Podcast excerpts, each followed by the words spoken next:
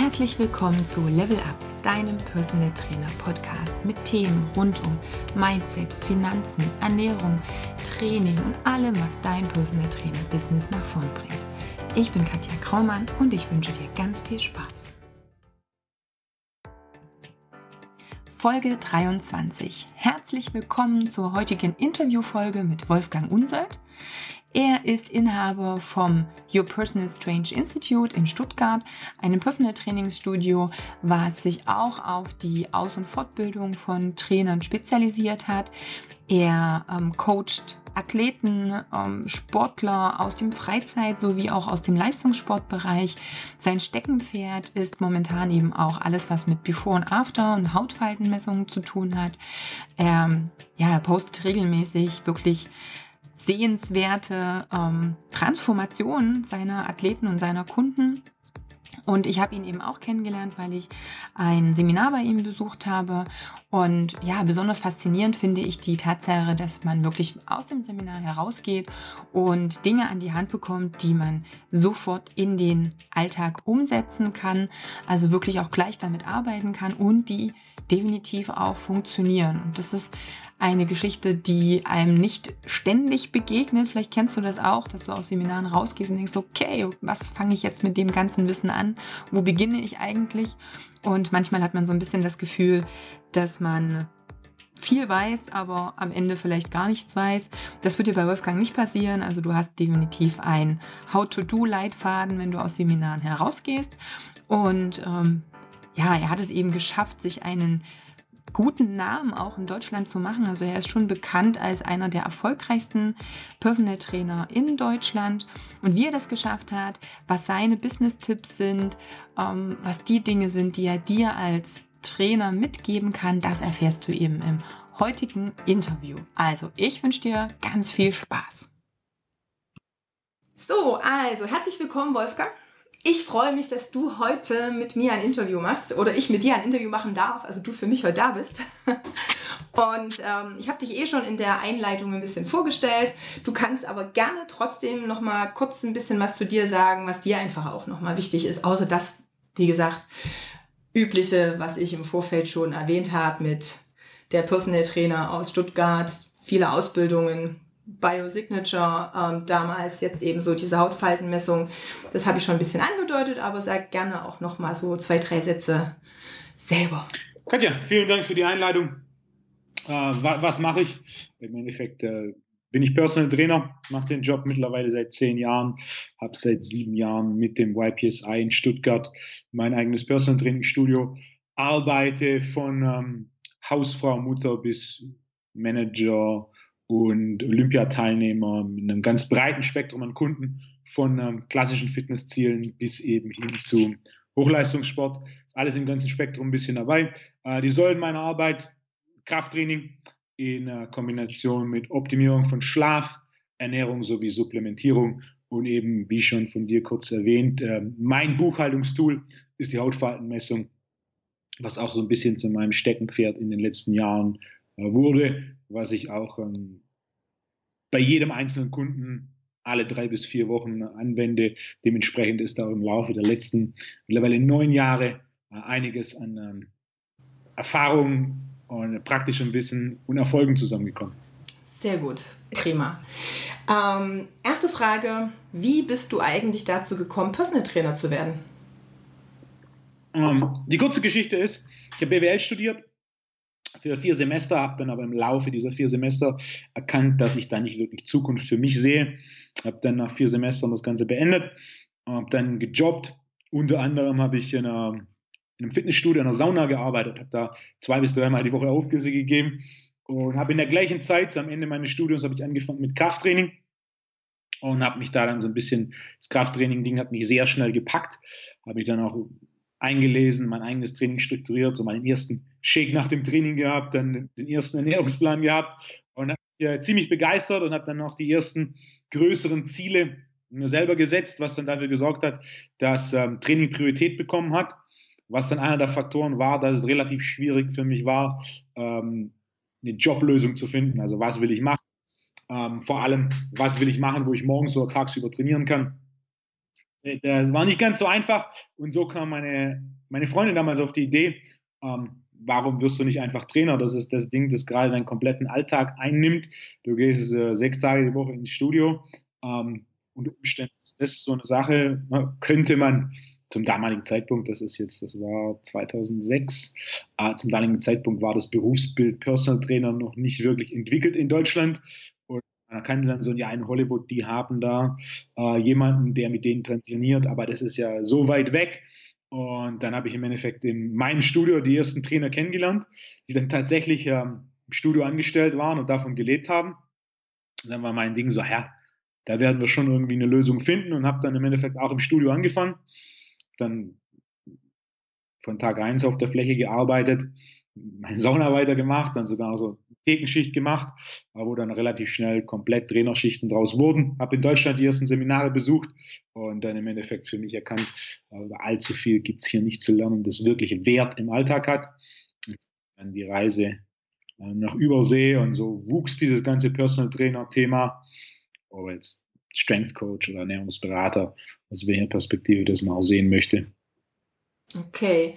Ähm, ist auch ein ganz wichtiges Thema, was du gerade gesagt hast, dass in Deutschland und ähm, wenn wir jetzt mal Amerika als Beispiel nehmen, da noch ziemlich große Unterschiede sind. Auch ich finde immer noch. Also die sind schon auch immer noch ähm, in, in Tick voraus, was jetzt gerade auch so dieses Personal Training, Kleingruppentraining, diverse ähm, Konzepte, die dahinter stehen, auch anbelangt. Da ist es alles ja normal, wo es bei uns vielleicht auch noch nicht ganz so da ist, wo es hin sollte. Ähm, wie hast du es dann für dich auch geschafft, dir hier einen Namen zu machen? Was war denn so der, der Knackpunkt, wo du gesagt hast, okay, klar, du bist im Studio, du machst deine Personal Trainer Schichten, du ähm, bildest dich weiter. Konntest du gleich von Anfang an davon leben? Ist ja auch immer noch so eine Frage. Am Ende vom Tag, ich habe es genauso gemacht wie jeder andere wirklich erfolgreiche Trainer vor mir. Ich habe mit Kunden gearbeitet und Ergebnisse produziert. Mhm. Äh, am Anfang habe ich im, ähm, im Fitnessstudio gearbeitet ähm, mit einem ganz simplen Gehalt, 35 Stunden die Woche. Und dann hat nach und nach die Selbstständigkeit angefangen. Kunden wollten dann noch etwas mehr und sind so auf mich zugekommen. Äh, das ging zweieinhalb Jahre. Und innerhalb dieser zweieinhalb Jahre hatte ich mir dann so einen Kundenstamm aufgebaut, dass ich dann direkt in die komplette Selbstständigkeit gewechselt bin, mhm. auch direkt dem Ziel, das Studio aufzumachen, was dann auch ein halbes Jahr später schon der Fall war. Ähm, am Ende vom Tag die Kunden kamen, weil ich ein gewisses Maß an Wert vermittelt habe. Äh, woher haben die Kunden von dem Wert erfahren? Äh, Punkt Nummer eins auf der Trainingsfläche, wo ich mehr oder weniger sechs Tage die Woche von morgens bis abends verbracht habe in meinem Job äh, mit den Ratschlägen und den ich gegeben habe und die Trainingspläne, die ich geschrieben habe. Und dann natürlich im nächsten Schritt die Kunden, die dann mich ähm, persönlich als Trainer aufgesucht haben. Ähm, der Wert, der vermittelt wurde, hat zu Fortschritten und Erfolgen geführt, die dazu geführt haben, dass die Kunden länger bleiben und neue Kunden bringen. Ähm, es, gibt, es gibt viele Versuche, diesen Weg abzukürzen. Mhm. Ich weiß von keinem einzigen mhm. Fall, der das erfolgreich gemacht hat. Am Ende vom Tag ist es ein, ähm, ein Schritt-für-Schritt-Prozess. Das ist nicht die, die, aufregendste Antwort, aber definitiv die realistischste. Äh, ja, kann man es beschleunigen, mit Sicherheit bin immer Punkt Nummer eins, sich besser bildet, Bücher, Seminare selbst zu trainieren. Und Punkt Nummer zwei, mit etwas, das immer noch unterschätzt wird, ist einfach mehr Zeit zu investieren. Das ist ja nicht eine Frage von, ja. wie viele Tage, Wochen, Monate und Jahre investiere ich, sondern wie viele Stunden arbeite ich tatsächlich progressiv. Ja. Indem ich einfach äh, 70, 80 Stunden die Woche arbeite, ist es natürlich möglich, den ganzen Prozess besser zu werden als Trainer, umso mehr Wert zur Verfügung zu stellen und somit mehr und größere Erfolge und einfache Erfolge bei Kunden zu erzielen. Ähm, je mehr ich arbeite, desto schneller geht das Ganze. Hm. Du hast äh, was Wunderbares gesagt, was auch immer so ein Thema ist, ähm, was ich versuche meinen Kunden, nicht mehr, ja, den Personal Trainer, mit dem ich jetzt arbeite, auch zu vermitteln, und zwar den Wert. Also einen gewissen Wert zu bieten in deiner Arbeit denn was ich ganz oft auch sehe, wenn ich mir jetzt ja auch so umschaue, dass ich dann Diskussionen mit Personal Trainern angehenden Personal Trainern habe, die dann sagen, ja, da gibt es aber mir in der Stadt einen Personal Trainer, der macht für 25 Euro die Stunde ein Personal Training. Ähm, da kann ich ja jetzt nicht, keine Ahnung, 80 Euro verlangen. Und ich dann sage, ja, kannst du schon, wenn du nicht eine Stunde gegen eine Stunde vergleichst und sagst, okay, warum kostet die Stunde 25 und die Stunde 80 Euro? Weil für mich ist immer noch so, was bekommst du in der Stunde? Also wie ist dein Fortschritt durch das, was du in dieser Stunde von dem Trainer vermittelt bekommst? Oder wenn du selbst halt mit deinem äh, Preis auch letztendlich rausgehst, nicht zu sagen, ich koste in der Stunde, sondern es auch wirklich mal klar zu machen, was bekommst du an Endergebnis, wenn du bei mir bist? Und das ist dann natürlich auch das, was irgendwo messbar sein muss. Das machst du ja letztendlich auch mit deiner Hautfaltenmessung zum Beispiel. Gibt ja andere Tools, wo du bestimmte Erfolge auch messen kannst. Aber ähm, kannst du da auch noch mal was dazu sagen? Ähm, ja, zum Thema Preisfindung und ähm, ja, Vergleich und, und, und Konkurrenz in Anführungsstrichen, weil das immer wieder Themen sind, ja, zu denen ich auch gefragt werde oder die Trainer, angehende Trainer gerade beschäftigt, weil die sich halt nur so im Umkreis umschauen und sich dann damit auch gerne vergleichen. Drei Dinge, die zum Thema Stundensatz aus meiner Sicht sehr, sehr wichtig sind, vor allem für Trainer, die gerade anfangen. Punkt Nummer eins, dein Stundensatz ist nicht die Wertung deiner Qualität als Trainer. Das bedeutet, nur weil jemand oder weil du mehr verlangst, macht es dich nicht zu einem besseren Trainer. Mhm. Was dich zu einem besseren Trainer macht, ist, dass deine Kunden Fortschritte erzielen. Ob du nun 40 Euro verlangst, 80 Euro, 120 oder 180, am Ende vom Tag der Stundensatz ist nicht Spiegel deines Werts als Trainer. Und oftmals ist es so, ja, der verlangt ja viel mehr, der ist ein viel besserer Trainer. Dem ist nicht so. Und davon gibt es mehr als genug mhm. Beispiele Richtig. von Trainern, die aufgrund von Status oder Lokalität einen relativ hohen Kunden Stundensatz aufrufen, da sie das entsprechende Klientel ansprechen. Das bedeutet aber nicht, ähm, dass sie bessere Trainer sind. Oftmals ist es sogar ähm, das Gegenteil der Fall.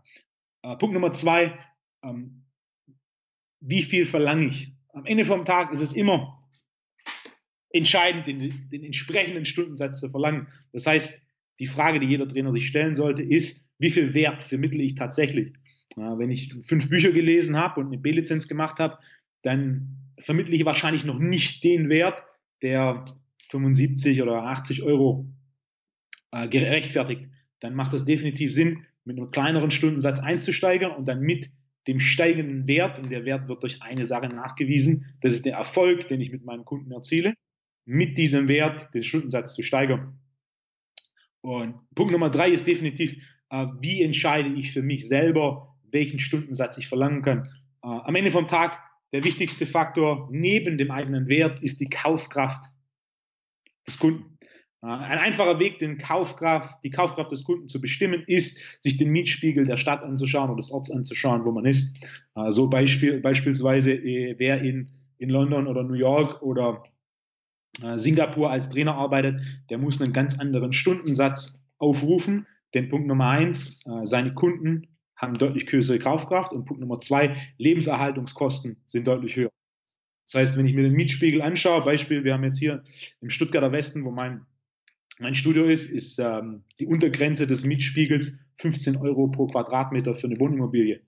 Äh, wenn ich jetzt hier 75 bis 125 Euro die Stunde nehme, äh, spreche ich ein Klientel an, das eine ganz andere Kaufkraft hat, äh, als wenn ich jetzt in einer, in einer, anderen Stadt, die außerhalb von einem Ballungsraum liegt, einen Mietspiegel habe mit 8 Euro den Quadratmeter. Na, das heißt, die Kaufkraft sind deutlich geringere und meine Lebenserhaltungskosten sind deutlich geringere. Äh, ein einfacher Weg, sich de, neben dem Mietspiegel ist sicherlich, sich einen Überblick zu verschaffen, über welche Personal Trainer arbeiten ähm, mit meiner Zielgruppe oder in meinem äh, Einzugsgebiet. Äh, was ist da der, die Von-Bis-Range? Und dann würde ich grundsätzlich einem Personal Trainer empfehlen, äh, am unteren Ende dieser Range zu beginnen und sich im Laufe der Jahre, nicht Wochen, sich im Laufe der Jahre äh, mit, steigender, mit steigender Nachfrage und steigender Wert sich ans obere Ende äh, dieser Range vorzuarbeiten. Äh, und auch hier, die Range unterscheidet sich, wo vielleicht unter Umständen in einer ländlicheren Gegend das bei irgendwo 30 Euro aufhört und anfängt und bei 70 Euro aufhört, sind wir in Stuttgart irgendwo bei, äh, es fängt bei 60 Euro an und endet bei 125 Euro. Im Gegensatz dazu bin mir sicher, in Städten wie zum Beispiel München äh, sind wir da definitiv im oberen Ende über irgendwo 200 Euro. Gleichzeitig ist es aber auch natürlich so, ähm, Mietspiegel, Kaufkraft und Lebenserhaltungskosten ja. sind auf einem ganz anderen Niveau. Genau. Grundsätzlich bin ich ein großer Freund, äh, defensiv zu starten, sich einen gewissen Kundenstamm äh, anzusammeln und dann mit dem steigenden Wert, mit dem steigenden Erfolg, mit der steigenden Nachfrage ähm, den Stundensatz innerhalb dieser Range nach oben anzupassen. Ja, sehr gut. Ähm, kannst du was zu Seminaren sagen? Du hast ja gesagt, du hast dich damals mehr Übersee orientiert von den Seminaren, die angeboten werden oder den Möglichkeiten der Weiterbildung. Wie siehst du das heute so? Also in Deutschland das Angebot, hat sich das deiner Meinung nach verändert zum Positiven? Oder wie schätzt du das so? Was passiert ist definitiv, als ich meine Trainerausbildung gemacht habe, also Trainerausbildung im Sinne von einer B-Lizenz, einer A-Lizenz und Rückentrainer und so weiter, äh, gab es im Endeffekt zwei große Institutionen in Deutschland, die das angeboten haben. Und dann gab es mit Sicherheit noch viele kleine, die aber ich und Sicherheit die meisten nicht so auf dem Schirm hatten. Äh, die B-Lizenz damals war äh, relativ äh, fragwürdig im Inhalt, was auch dafür gesorgt hat, dass ich nach weniger einem, als einem Jahr Seminare in Deutschland mich sofort international äh, umgeschaut habe mit Aussagen wie, dass es nicht notwendig ist, äh, Kreuzheben zu machen, denn der Bewegungsablauf beim Kreuzheben wäre identisch mit Kniebeugen und Kniebeugen würden ausreichen.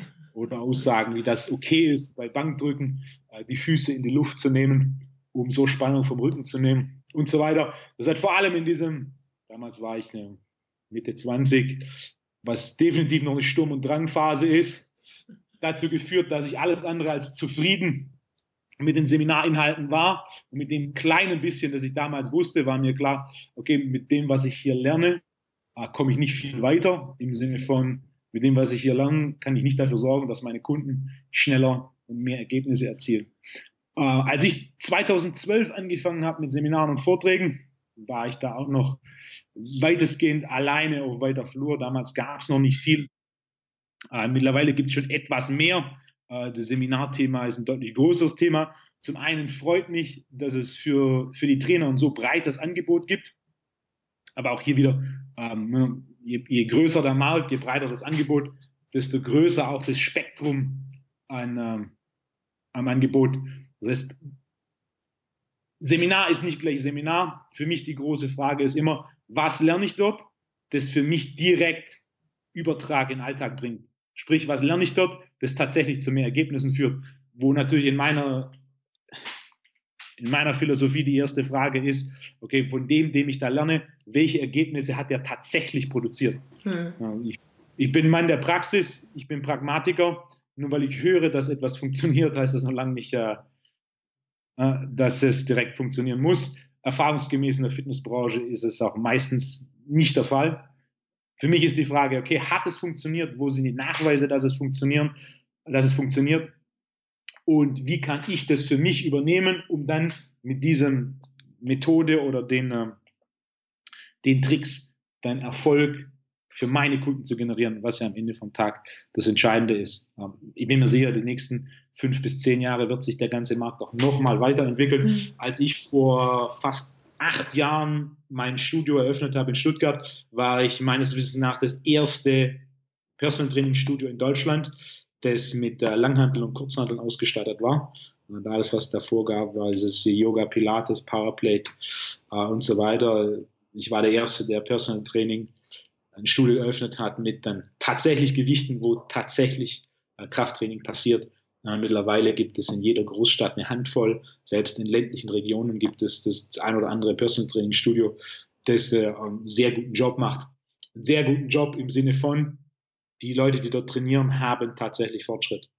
Was aus meiner Sicht immer noch ein, ein sehr unterschätzter Faktor ist im, im, Thema Personal Training. Entertainment ist mit Sicherheit wichtig für die eine oder andere Person, aber längerfristiger Erfolg ist direkt proportional zu dem Wert, den der Kunde mitnimmt und der Wert, den der Kunde mitnimmt, ist im Fitnessbereich primär definiert über drei Dinge.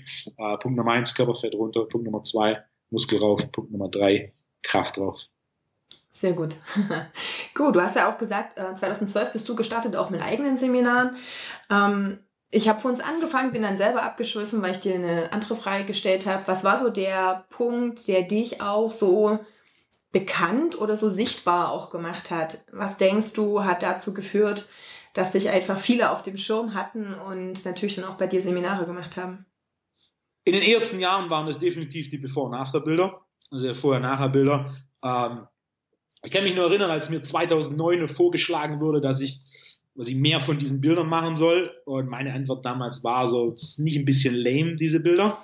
äh, damals kannte man die Bilder nur aus so ne, äh, Bodybuilding-Magazinen, wo dann jeder, der sich ein bisschen Bodybuilding auskannte, wusste, das sind professionelle Bodybuilder, die unrasiert, ungebräunt, äh, schlecht belichtet im Vorherbild fotografiert wurden und dann in Wettkampfform im, Nachher, Nachherbild fotografiert werden. Ähm, die Antwort war daraufhin, es ist nicht lame, es funktioniert, denn sonst wären die Magazine nicht voll davon. Was mir zu denken gegeben hat, und meine Frage war dann im Endeffekt für mich, was passt mir an diesen Bildern, was passt mir nicht an diesen Bildern. Und äh, ein Punkt war definitiv der Faktor Standardisierung.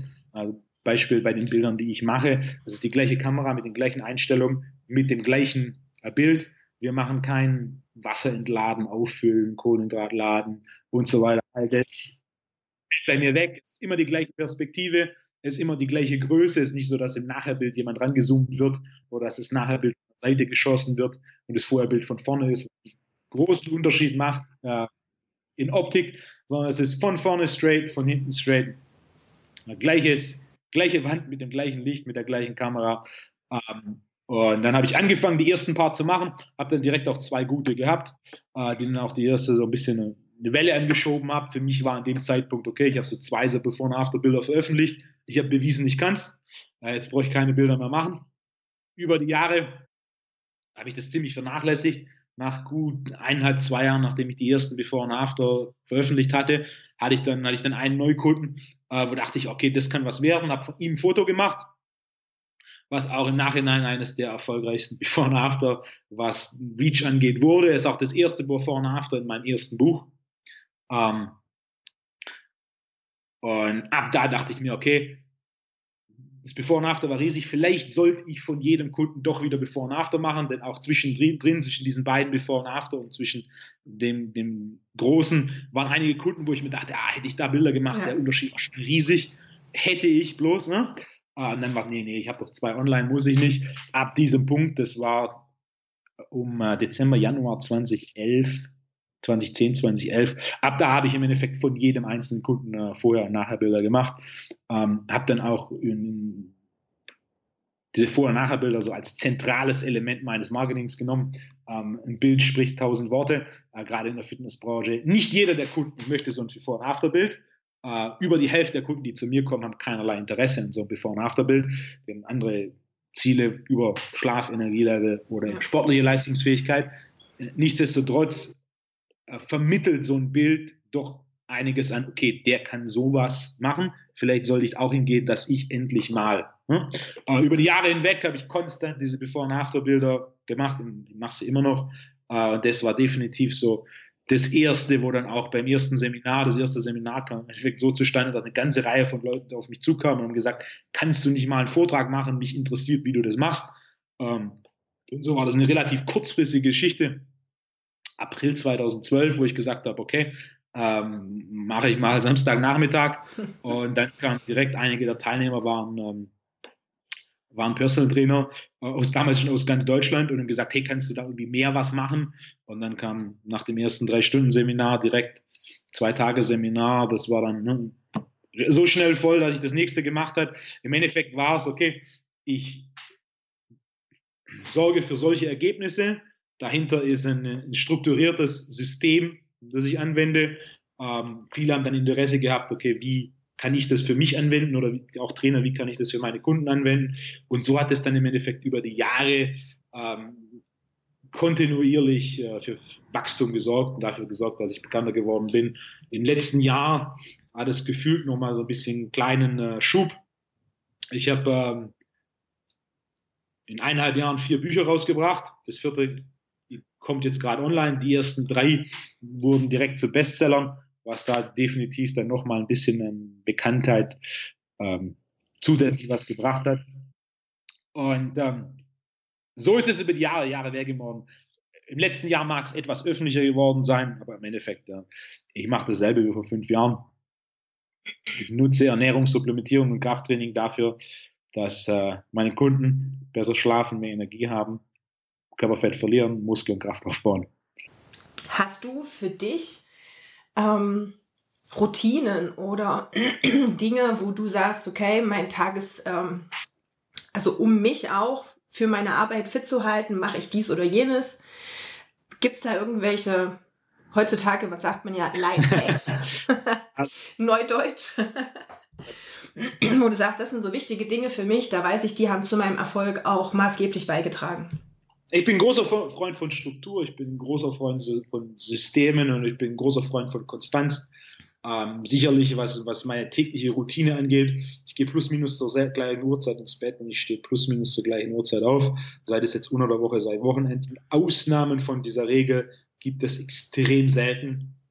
Ja, das sind vielleicht ein paar Tage im Jahr und die haben dann mehr mit Reisen zu tun, dass ich meinen Schlafrhythmus nicht einhalte, aber weniger mit einer sozialen Komponente. Ja. Mein, mein, Alltag ist immer relativ gut durchgeplant. Ähm, Langeweile ist nicht meine Lieblingsfreizeitbeschäftigung. Mit Sicherheit, Konstanz ist das, was den größten Unterschied macht. Rausfinden, was funktioniert und dann das, was funktioniert, einfach weitermachen. Äh, oftmals, auch im Personal Training Bereich, ist oftmals die, die Suche nach was Neuem äh, deutlich höhere Priorität, als sie sein muss. An dem Punkt, an dem ich was gefunden habe, das funktioniert, äh, dann geht es mehr um Feintuning als um das Rad neu zu erfinden. Ja, die Fitnessindustrie lebt von Hype. Oh ja. Äh, der Hype ist aber nicht zwangsweise das, äh, was nachhaltig ist. Die Langhandel gab es vor 100 Jahren, die Kurzhandel gab es fast zur gleichen Zeit, ein bisschen länger. Ähm, viele der Hypes kommen und gehen. Äh, die Langhandel und Kurzhandel funktioniert, sie funktioniert sehr gut. Warum soll ich versuchen, das Rad neu zu erfinden? Äh, wovon ich jedoch ein großer Freund bin, ist Feintuning. Also es gibt neben der regulären Kurzhandel und der regulären Langhandel äh, viele, sei es jetzt klassische Fettbars, also Langhandel mit einem dickeren Durchmesser oder spezielle Langhandel wie eine Safety Sword Bar oder eine Trap Bar, die gewisse Vorteile mit sich, hat, mit sich bringt und an sich hat, die ich sehr, sehr gern nutze. Darüber hinaus, eines der Prinzipien, die ich verfolge, ist grundsätzlich Basics First, sei es in der Arbeit mit, äh, mit meinen Kunden oder sei es bei Seminaren oder sei es in meinem Alltag. Äh, die Basics müssen passen. Äh, Schlaf, regelmäßige Mahlzeiten, regelmäßig Wasser, Supplements. Wenn die Basics nicht passen, wenn, wenn Reifen, Fahrwerk und Motor nicht vorhanden sind, dann wird es ganz schwierig, das Auto besser zu machen mit äh, neuen Polstern, Anlage und ähm, Lenkradfell. Steckst du dir noch Ziele? Also gibt es Ziele, wo du sagst, okay, da und da möchte ich jetzt noch hin? Mit Sicherheit. Kurzfristige, mittelfristige und längerfristige. Äh, ohne Ziele wäre es langweilig und auch relativ unmotivierend. Äh, kurzfristige Ziele sind im Endeffekt äh, in meinem Alltag meinen Kunden bzw. Seminarteilnehmern äh, meinen Kunden die Empfehlung zu geben, von denen ich weiß, äh, dass sie definitiv bei der nächsten, beim nächsten Termin, bei der nächsten Messung für Fortschritt gesorgt haben oder auch bei Seminaren, Seminarteilnehmern Teilnehmern etwas so zu erklären, äh, dass ich weiß, okay, sie haben es jetzt für sich mitgenommen und sie können es im Alltag umsetzen. Ähm, mittelfristige Ziele ist dann im Endeffekt für, für Athleten äh, gewisse Ziele zu erreichen, sei es den nächsten Kampf zu gewinnen oder sich für Nationalmannschaft zu qualifizieren oder dergleichen. Äh, und längerfristige Ziele. Äh, mit Sicherheit das Einfachste ist, äh, mit Progression Spaß an Arbeit zu haben. Gibt es da irgendwelche, keine Ahnung, Tools, irgendwelche Dinge, die du für dich nutzt, um jetzt auch so eine Zielplanung für dich zu machen. Da gibt es ja auch verschiedene Dinge, die dem einen oder anderen helfen. Ob das jetzt irgendwelche, keine Ahnung, 90-Tage-Pläne sind, irgendwelche Sachen aufzuschreiben oder Brainstorming mit Kollegen, Freundinnen, Partner, irgendwelchen Sachen, keine Ahnung. Ich bin großer Freund davon, mir selber Fragen zu stellen und äh, täglich ein Assessment durchzuführen. Okay, wo sind wir? Wo wollen wir hin? Ähm, ist der Weg der richtige oder ist das Ziel das richtige? Es ist mhm. mehr so ein kontinuierlicher Prozess. Ich denke, unabhängig des Berufs, sei das jetzt Personal Trainer oder nicht, eine der wichtigsten Dinge, die grundsätzlich festgelegt werden, ist, ähm, welches Ziel macht tatsächlich glücklich oder welches Ziel ist tatsächlich erstrebenswert. Äh, das mag für jeden anders sein. Der eine Personal Trainer äh, möchte gern ein Personal Training Studio, der andere äh, wird mit dem Mitgliederstudio deutlich glücklicher. Der eine Personal Trainer arbeitet darauf hin, dass er 60 Stunden PT die Woche gibt ähm, der nächste Personal Trainer, dem reichen 25. Also Ziele sind sehr, sehr individuell. Ähm, entscheidend ist herauszufinden, okay, was macht einen selber wirklich glücklich und sich dann gewisse Ziele zu setzen und dann auch regelmäßig zu assessen, äh, ist der Weg der richtige oder ist das Ziel das richtige. Ähm, für mich, ich bin großer Freund von Basic First. Ich bin kein äh, großer Freund von Träumen. Äh, am Ende vom Tag, ich habe herausgefunden, was ich gerne mache und mit Sicherheit herausgefunden, was ich ganz gut mache. Und zwar, das ist zum einen die Beratung mit Kunden, äh, zum anderen ist es das Seminarthema und als drittes mit Sicherheit die Supplement-Geschichte. Äh, für mich ist jetzt nicht die Frage, was kann ich noch als nächstes dazu machen. Daran habe ich nicht wirklich Interesse, sondern für mich ist es Frage, okay, wie kann ich diese drei Dinge noch besser machen, mhm. äh, um bei Seminaren noch effizienter Wissen zu vermitteln, das Seminarteilnehmern hilft, dass sie mehr Erfolg mit ihren Kunden erzielen, ähm, um äh, supplement-technisch noch was Neues zu entwickeln, das ein Problem, wie zum Beispiel so ein Klassiker, ist ein GABA-Defizit, das sehr, sehr verbreitet ist. GABA ist ein um, Neurotransmitter, der meist vorkommende entspannende Neurotransmitter im Körper und aufgrund unseres Alltags, insbesondere mit dem Thema ähm, E-Smog, das statistisch häufigste Defizit. Und dann alles drin ist klar, äh, meine Kunden ist immer noch zentraler Teil meiner Arbeit, unabhängig von den Seminaren und der Supplement-Geschichte und auch den Büchern, E-Books und so weiter, was ich nebenher mache, um das Ganze ein bisschen interessanter zu halten. Ich sehe mich immer noch und die oberste Priorität ist immer noch die Arbeit mit Kunden. Ich bin in erster Linie Personal Trainer und das, was mir immer noch von allen Teilen, von allen Dingen, die ich mache, die, die meiste Freude bereitet, ist die Arbeit mit meinen Kunden. Gibt es Dinge, die zu deiner Arbeit gehören, zu deinen täglichen Prozessen, die dir gar keinen Spaß machen und die du aufgrund dessen auch vielleicht abgegeben hast? Ja, mit Sicherheit. Also eins, eine der Dinge, eine der besten Veränderungen der letzten Jahre ist, äh, dass ich jemanden ähm, habe, der mir den Großteil meiner E-Mails abnimmt. Also wir waren 2014, 2015 an dem Punkt, wo ich teilweise fünf bis sechs Stunden am Tag E-Mails beantwortet habe. Waren morgens anderthalb Stunden, mittags drei bis vier Stunden und äh, abends nochmal anderthalb Stunden. Äh, das war so eine Sache, okay, wenn ich was habe, wo ich weiß, okay, nee, will ich nicht, dann ist die Frage, wie kann ich es verringern oder wie kann ich es komplett vermeiden?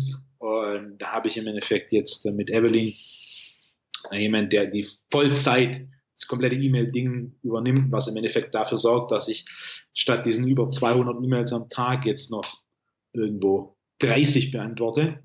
Ähm, dieses Management, die Verwaltung des Alltags, Kundentermine und so weiter, Beratungslinien vereinbaren, das ist relativ zeitaufwendig.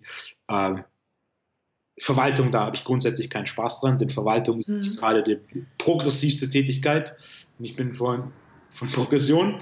Äh, für mich war definitiv das Thema E-Mail. Davor habe ich schon ein oder andere Adjustment gehabt, was das Thema angeht. Ich habe seit viereinhalb Jahren kein Telefon. Also ich habe weder Handy noch Festnetz.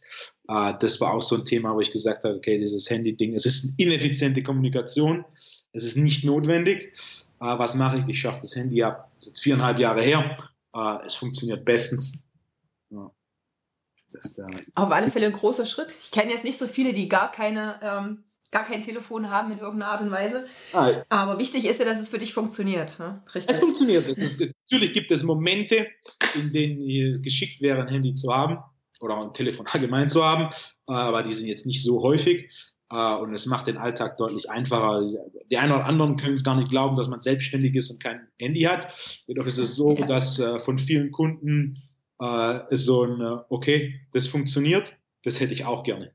Ja, ja das gut. Es, äh, es funktioniert natürlich nicht in jedem Job. In, in meinem funktioniert das sehr gut. Äh, ich brauche es weder beruflich noch privat. Somit ein Handy abzuschaffen, ist, ist definitiv ein, war für mich eine große Veränderung zum Positiven hin.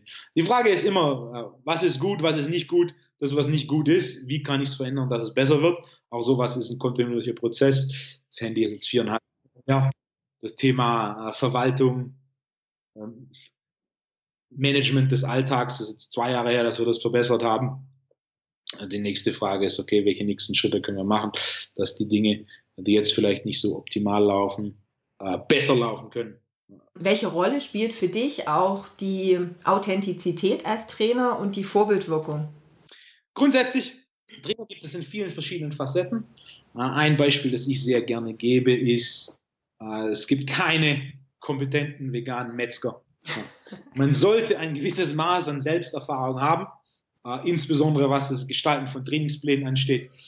Nicht jeder, der ein guter Trainer sein möchte, muss 250 Kilo Kreuz heben können und 180 Kilo auf der Bank drücken. Das ist nicht notwendig. Aber man sollte eine gewisse Grunderfahrung im Training haben, insbesondere was verschiedene Systeme und Progression innerhalb der verschiedenen Systeme angeht. Äh, sich diese Erfahrung anzueignen, ist relativ zeitaufwendig. Ähm, es ist jedoch notwendig.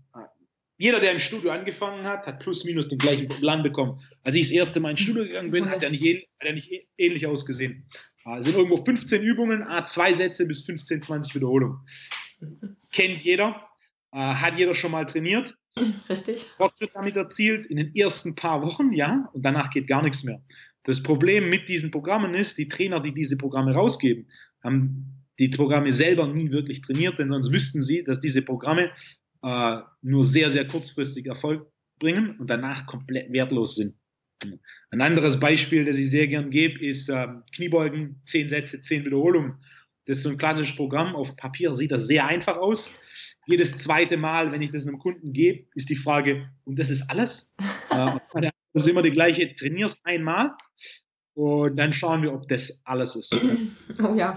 Hier sehen manche Programme einfach aus, sie sind es dann aber nicht. Ein gewisses Maß an Trainingserfahrung zu haben, ist notwendig, äh, Trainingsprogramme besser einzuschätzen, basierend darauf Trainingsprogramme besser zu schreiben und natürlich auch eine Ahnung zu haben, äh, was durchläuft der Kunde da. Das gleiche System was gilt auch für Ernährungssysteme, ne?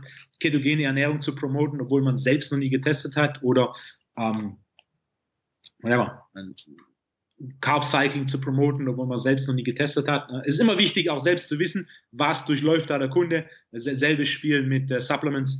Ich hatte mal vor ein paar Jahren ausgerechnet, von, fünf, von 50 Supplements, die ich selber getestet habe, gebe ich nur eins dauerhaft an Kunden weiter. Okay. Das heißt, wieder, ne? Die Selbsterfahrung, der Selbsttest ist entscheidend. Und dann natürlich die Spezialisierung auf ähm, sein Spezialgebiet. Es ist nicht notwendig, Spitzenleistung in seinem Spezialgebiet ähm, zu erreichen, um ein erfolgreicher Trainer zu werden. Usain Bolts Coach ist nicht zehn Sekunden oder schneller auf 100 Meter gelaufen. Ähm, als einfaches Beispiel. Ja. Äh, Joachim Löw ist nicht Weltmeister mit der Fußballnationalmannschaft geworden als Spieler, sondern nur als Trainer. Es ist notwendig, ein gewisses Maß an Einblick zu haben und ein gewisses Maß an Einblick ins Spezialgebiet zu haben. Wenn sich jemand dazu entscheidet, dass er speziell im Powerlifting arbeiten möchte, würde ich ihm definitiv empfehlen, dass er für Powerlifting trainiert und mal selbst einen Wettkampf macht es ist aber nicht notwendig, im Powerlifting selbst Weltmeister zu werden, um als Trainer erfolgreich im Powerlifting zu sein. Oftmals ist es sogar so, dass die durchschnittlichen Athleten, die weniger Talent mitbringen und deutlich mehr dafür tun mussten, um Erfolg zu haben, die deutlich besseren Trainer sind als die erfolgreichsten ähm, Athleten, die im Regelfall ein großes Maß an Talent mitbringen und dementsprechend deutlich weniger analysieren, strukturieren und anpassen mussten in ihrem eigenen Training. Wie wichtig ist Spezialisierung auf einem Gebiet für dich? Also letztendlich Trainer, die, was, keine Ahnung, blöde Beispiele, zum einen äh, Rückenschulkurse machen, zum anderen Powerlifter äh, betreuen, Ernährungsberatung machen, ähm, Schlafcoach und ähm, Yogalehrer, keine äh, Ahnung. Aus unternehmerischer Sicht, äh, jemand, der eine Zielgruppe hat, die alle umfasst, hat keine Zielgruppe. Ja je mehr man seine Zielgruppe ansprechen möchte, desto spezifischer muss diese Zielgruppe definiert werden. Ähm, oftmals sind Trainer so, aber ich, zu mir kann ja jeder kommen, ob jetzt 10 Jahre alt oder 80 Jahre alt, äh, dem ist schon richtig. Jedoch die Art von Coaching und das Wissen und die Methoden und die Systeme, die notwendig sind, um einen 10-Jährigen zum Erfolg zu führen, sind anders als um einen 25-Jährigen zum Erfolg zu führen, anders als 45, anders als 80-Jährigen. Das heißt, auch im Training eine gewisse breite Basis an Wissen, äh, über Training und Ernährung und Supplementierung sind wichtig. Äh, für den 10-Jährigen ist Vitamin D wahrscheinlich genauso wichtig wie für den 80-Jährigen. Ja. Die Kniebeuge wird bei dem 10-Jährigen nicht viel anders aussehen als bei dem 80-Jährigen. Jedoch, um ein relativ das höchstmögliche Level an Expertise zu erreichen, ist es notwendig, sehr, sehr viel Zeit zu investieren. Und gerade im Trainingsbereich, die Zeit, die notwendig ist, die investiert werden muss, um in etwas wirklich gut zu werden, ist deutlich, deutlich größer, als die meisten Trainer vermuten. Hm. Das heißt, äh, ich bin, ich bin ein großer Freund davon, sich speziell auf ein Gebiet zu spezialisieren. Sei das jetzt Transformation, sei das jetzt Maximalkraft im Sinne von Powerlifting oder ähm, Arbeitskapazität im, im, Sinne von ähm, CrossFit oder speziell Training für die Zielgruppe 60 plus, was definitiv einen größeren Faktor an Bewegung, Mobilität äh, und natürlich auch ähm, Spaß hat, als es jetzt für einen 25-Jährigen hat, der sein Körperfett auf 6% senken will und 10 Kilo Muskelmasse aufbauen möchte. Ja. Äh, wenn ich, ne, ganz einfach, wenn, wenn ich ähm, äh, 45-jährige Frau bin, ist meine Zielgruppe mit hoher Wahrscheinlichkeit eher in dem Bereich 40 bis 60, weiblich oder mehr bewegungsorientiert. Ja, weniger der 20-jährige junge Mann, der 10 Kilo Muskelmasse aufbauen möchte und Körperfett verlieren möchte. Ja, wenn ich Personal Trainer bin und ich bin äh, junger Mann, 20 Jahre alt, dann ist meine Zielgruppe mit höherer Wahrscheinlichkeit mehr in diesem Bereich von 30 bis 40 als jetzt im Bereich von 60 bis 80. Ja. Es gibt verschiedene Formen des Coachings. Ich werde auch mal einen Artikel geschrieben zu den drei Typen äh, des Coachings, die sich im Endeffekt äh, auf drei Formen der Kommunikation runterbrechen. Es gibt verschiedene Typen an Coaches oder Coaching. Es gibt verschiedene Zielgruppen mit komplett verschiedenen Zielen. Wie ich vorher schon gesagt habe, nicht jeder meiner Kunden, es ist weniger als die Hälfte meiner Kunden, die so ein Before- und After-Bild möchten. Ja. Es ist ein, ist ein wichtiger Bestandteil meiner Arbeit. Ähm, für mich als Trainer ist äh, so ein Bild genauso begeisternd und zwar jedes Mal. Auch selbst nach über 100 jetzt freue ich mich jedes Mal, wenn ich da was habe und mich dann und die nebeneinander sehen und denke, boah, das war mal. Und grundsätzlich jeder, der schon mal ein paar Before- und After-Bilder gemacht hat, weiß, äh, in Live sieht es immer deutlich krasser aus als. Oh als ja, das stimmt. Ähm, ja, Mir geht es selber so, dass ich manchmal ein Bild habe, oh, nee, in, in eine Person habe und denke so, wow, wie Hammer. Und dann machst du ein Foto und denkst so, okay, hm, so richtig sehen tust es auf dem Foto gar nicht, aber in ja, Real ja, Life hat sich wahnsinnig viel getan. So, jeder, der mal ein paar Fotos gemacht hat, weiß, äh, wenn, wenn was auf dem Bild gut aussieht, dann ist es auf äh, Live nochmal deutlich krasser. Und nur weil es live krass aussieht, kommt es manchmal auf dem Foto nicht so rüber. Das stimmt. Ähm, sich als, als Trainer zu identifizieren, was ist meine Zielgruppe, mit wem möchte ich arbeiten. Der eine hat großen Spaß daran, eine weibliche Zielgruppe 30 bis 50, der nächste hat riesen Spaß daran, Zielgruppe 60 bis 80, für den nächsten ist die Zielgruppe 20 bis 30, die sich Richtung Powerlifting orientieren möchten. Äh, für jede Zielgruppe brauche ich ein bisschen anderes Skillset. Ja. Ähm, äh, ich muss aber meine Zielgruppe ähm, definieren. Äh, wenn jetzt jemand, der primär Gruppenkurse für 60 plus geben möchte, der benötigt ein ganz anderes Skillset und es muss eine andere Persönlichkeit sein, dementsprechend auch benötigt eine andere Form der Kommunikation, als jetzt meine Zielgruppe ist, ähm, oder 16 bis 24, Natural Bodybuilding. Ähm, ne? Die Basis ist die gleiche. Das Grundwissen, das notwendig ist an Training, Ernährung und Supplementierung, ist identisch aus meiner Sicht. Im Sinne der Spezialisierung, im Sinne des Expertenwissens sind es Welten zwischen dem Wissen, das spezifisch notwendig ist, und die Form des Coachings und der Kommunikation, die wichtig ist. Okay, also sollte, muss mal zusammenfassen, ein Trainer, der jetzt startet, sich natürlich darüber Gedanken machen, a, was macht er gern? In welchem Bereich würde er gerne arbeiten? B, hat er darin schon Erfahrung? Hat er das selber auch irgendwo schon mal durchgearbeitet selber? Oder kann er sich über Aus- und Fortbildungen auch das Wissen nochmal vertiefen, nochmal mehr in die Richtung gehen?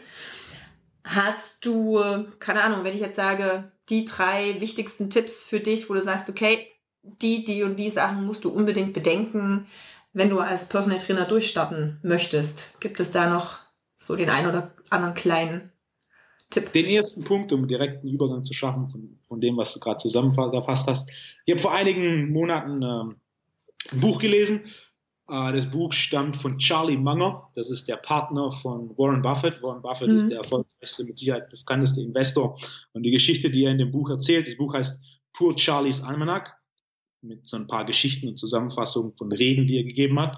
Und die Geschichte ist wie folgt. Ähm, es war Max Planck, als er seinen Nobelpreis in der Physik bekam, hat er, damals gab es noch äh, kein Fernsehen, YouTube oder dergleichen, sondern hat eine Vortragsreihe äh, durch Deutschland geplant und ist von Stadt zu Stadt gefahren, um seine Erkenntnisse zum Thema Quantenphysik vor, vor einem größeren Publikum zu verbreiten und bekannt zu machen, was er da erforscht hat. Und nach einiger Zeit, er ist mit einem Chauffeur durch Deutschland gefahren, hat jeden Abend den einen und denselben Vortrag gehalten. Dann waren sie auf dem Weg nach München, um einen Vortrag zu halten. Da hat der Chauffeur gemeint, ähm, ich habe diesen Vortrag jetzt so häufig gehört. Was hältst du davon, wenn wir heute Abend Rollen tauschen? Ich ziehe mir deinen Anzug an und stelle mich auf die Bühne und gebe den Vortrag. Ich kann diesen Vortrag eins zu eins wiedergeben. Und du ziehst meine Chauffeursmütze und meinen Chauffeursanzug an und stellst, setzt dich in die erste Reihe und hörst zu. Fand er eine gute Idee. Der Chauffeur hatte den Vortrag so oft gehört, dass er sich auf die Bühne gestellt hat und diesen kompletten Vortrag eins zu eins wiedergegeben hat. Am Ende des Vortrags ähm, gab es dann so eine kleine Fragerunde, wo dann direkt die erste Frage war eine relativ komplizierte äh, Frage aus der Physik, wo dann der Chauffeur, der als Max Planck auf der Bühne stand, geantwortet hat, dass es ihn verwundert, dass in einer solch fortschrittlichen Stadt wie München solch einfache Fragen gestellt werden. Das wäre eine Frage, die er problemlos sein Chauffeur beantworten kann. Und äh, hat auch Max Planck, der in der Chauffeursmütze in der ersten Reihe gesessen ist, gezeigt. Äh, was ein gutes Beispiel ist für den Unterschied zwischen Chauffeurwissen und echtem Wissen. Chauffeurwissen mhm. ist, ich höre etwas und gebe es direkt wieder. Echtes Wissen ist, ich höre etwas, verarbeite dies, wende es an, lerne etwas darüber und gebe es dann wieder. Gerade im Trainingsbereich ist Chauffeurwissen extrem verbreitet, denn die wenigsten sind bereit, die Zeit, die Analyse und das Beobachten zu investieren, das notwendig ist, um was besser zu machen, was wirklich zu verstehen und so mehr Ergebnisse zu produzieren. Äh, und gerade im Trainerbereich, ähm, das Aneignen von echtem Wissen ist ein langer Weg und das ist ein mühsamer Weg und er geht, er geht grundsätzlich länger, als die meisten vermuten, aber er ist notwendig, um etwas wirklich zu verstehen. Chauffeurwissen ist ganz nett, aber es ist nicht sonderlich nachhaltig. Das wäre mein Punkt Nummer eins an Trainer. Äh, Punkt Nummer zwei, äh, definitiv, das, der Mittelpunkt der Arbeit als Trainer ist der Erfolg des Kunden. Ja. Was auch immer die Zielgruppe da ist, bestimmt, was der Erfolg ist. Ja. Wenn meine Zielgruppe 60 plus ist, ist es nicht ein Bevor- und Nachterbild zu produzieren, sondern bei meiner Zielgruppe 60 plus ist es, der Kunde fühlt sich besser, kommt gern zum Training, ähm, hat gegebenenfalls, ne, bewegt sich einfacher, ist fitter. Ja. Während bei einer anderen Zielgruppe als das Before and After ist oder vielleicht ne, der Gewinn der deutschen Meisterschaft. Oder. Punkt Nummer zwei ist definitiv der Mittelpunkt meiner Philosophie als Trainer seit Tag eins. Der Erfolg des Kunden ist mein Erfolg. Je erfolgreicher der Kunde, desto erfolgreicher bin ich als Trainer. Ja. Das heißt, mein oberstes Ziel muss sein, dafür zu sorgen, äh, dass der Kunde Fortschritt hat. Und das, der Fortschritt ist immer Priorität. Es mag Trainingspläne und es mag Dinge geben, die nicht sonderlich Spaß machen, der Kunde damit nicht sonderlich einig ist. Äh, ich werde jedoch das Ziel Spaß nie vor das Ziel Fortschritt setzen. Alles andere ist sekundär, Fortschritt ist als erstes. Ob ich mich damit nur nun Freunde mache oder ob der Kunde davon jetzt begeistert ist. Das ist nicht meine Aufgabe, dafür zu sorgen, dass der Kunde Spaß hat, sondern es ist in erster Linie meine Aufgabe, dazu zu sorgen, dass der Kunde Fortschritt hat, unabhängig der Zielgruppe. Abhängig von der Zielgruppe kann natürlich der Faktor Spaß etwas mehr oder weniger wichtig sein. Ähm, und Punkt Nummer drei ist definitiv äh, das Thema Weiter- und Fortbildung, sei es jetzt nun über Bücher, über mhm. simple Lesen von Das Internet ist voll davon. Das eine hat etwas mehr Wert als das andere äh, sei es Seminare oder sonstige Praktikas. Äh, die kontinuierliche Weiterbildung und kontinuierliche Fortbildung, insbesondere in einem Feld äh, wie Personal Training, das sich doch relativ schnell entwickelt, die Basis aber immer die gleiche ist. Ja. Der Quadrizeps war vor 100 Jahren an der gleichen Stelle, wie er heute ist. Ähm, Protein und Kohlenhydrate haben vor 100 Jahren den gleichen übernommen, den sie heute übernehmen.